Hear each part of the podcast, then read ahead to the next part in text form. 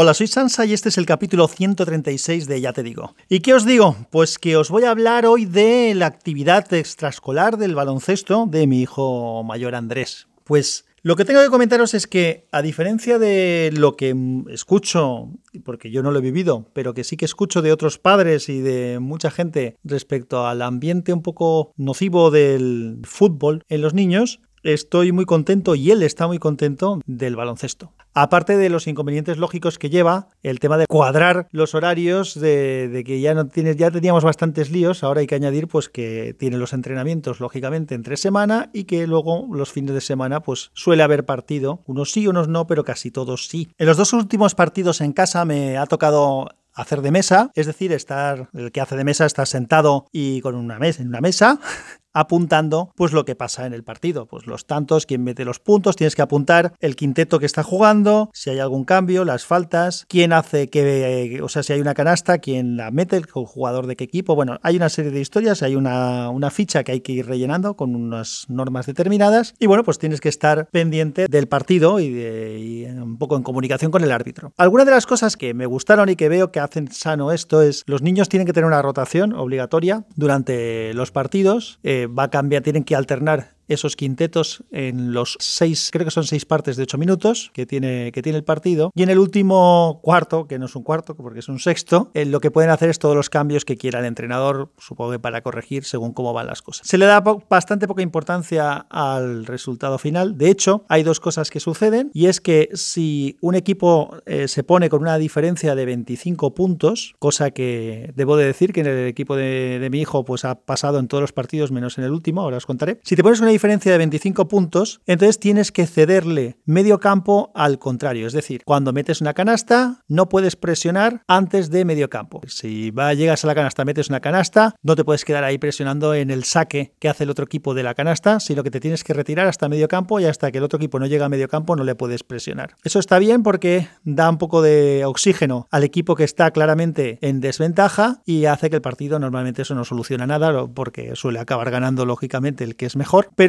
eh, permite que se juegue más, que al final es de lo que se trata, de que los niños jueguen. Si la diferencia en vez de ser de 25 puntos pasa a ser de 40 puntos, cosa que también he vivido en un par de partidos, entonces directamente se deja de, anotar.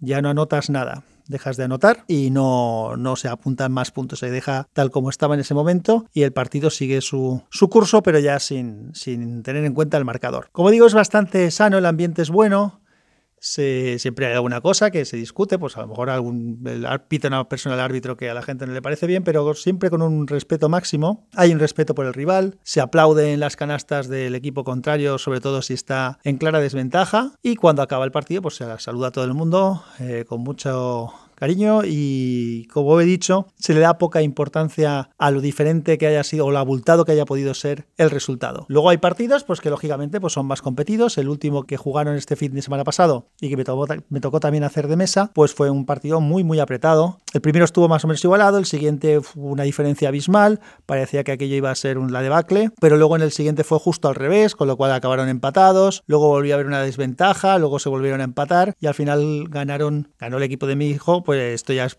por curiosidad, podía haber sido el otro perfectamente. Insisto que estuve ya apuntando la anotación, anotando los puntos y vi cómo transcurrió, o sea que podía haber sido cualquiera de los dos, por tres puntos únicamente. Bueno, pues un partido un poco, un poco más emocionante. Y nada, y al final, pues eh, los niños lo que comentan es pues lo bueno que era este jugador del otro equipo, que bien lo ha hecho, que cuánto nos ha costado, cuánto tal, esto lo hemos hecho bien, esto lo hemos hecho, lo tenemos que hacer mejor. Un ambiente muy sano, como decía, un poco en contraposición con, con lo que os comentaba de, del fútbol, que entiendo que habrá sitios donde se viva de manera muy sana, porque al final todo esto depende mucho de la gente y de los padres, pero también me consta eh, que es algo que he vivido cerca por amigos y también incluso he escuchado a alguien decirlo en algún podcast y en medios de comunicación y demás, que, que en algunos casos el ambiente pues es bastante, bastante chungo. Así que muy contento con, con esto, con que el niño le guste, con que vaya a gusto y con ver que hay un ambiente sano y que todo está bien. Y respecto al tema de las actividades extraescolares que comentábamos, la verdad es que llega un punto en el que si uno tiene poco tiempo, pues le faltaban estas cosas, ¿no? Pero bueno, por los hijos, pues hay que. A ver, esto, por ejemplo, a mí me parece que es un sacrificio que, que merece la pena hacerse. Hay otras cosas que ya no tanto. El que tengan tantos cumpleaños y tantos eventos, pues recientemente ah, hubo dos eventos que le dije yo a mi mujer, oye, habrá que decir que no. Y no pasa nada por decir no. Se dice que no y punto. Cuando nosotros celebramos el cumpleaños del niño, pues también hay algunos que nos dicen que no pueden venir y nadie se rasga las vestiduras. Así que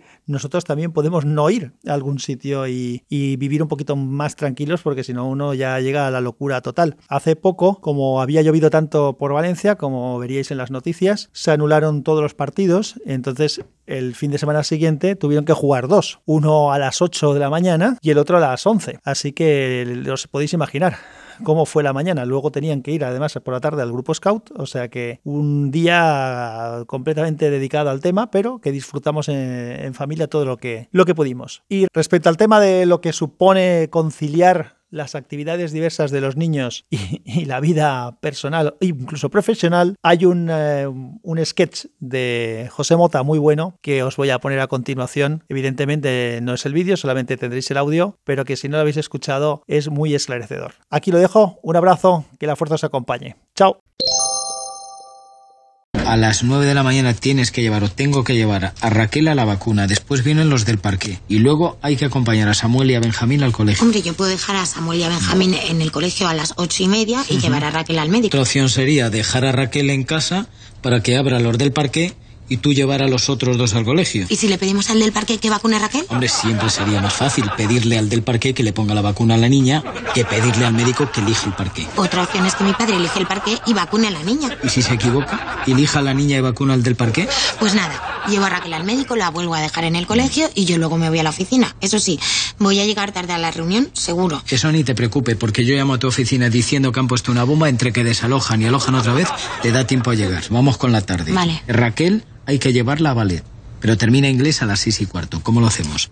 Muy fácil, como Samuel termina cerámica a las seis y no tiene fútbol hasta las seis y cuarto, que vaya esos 15 minutos a ballet que su hermana no puede. Perfecto, vamos con la noche. Espera que te olvides de Benjamín.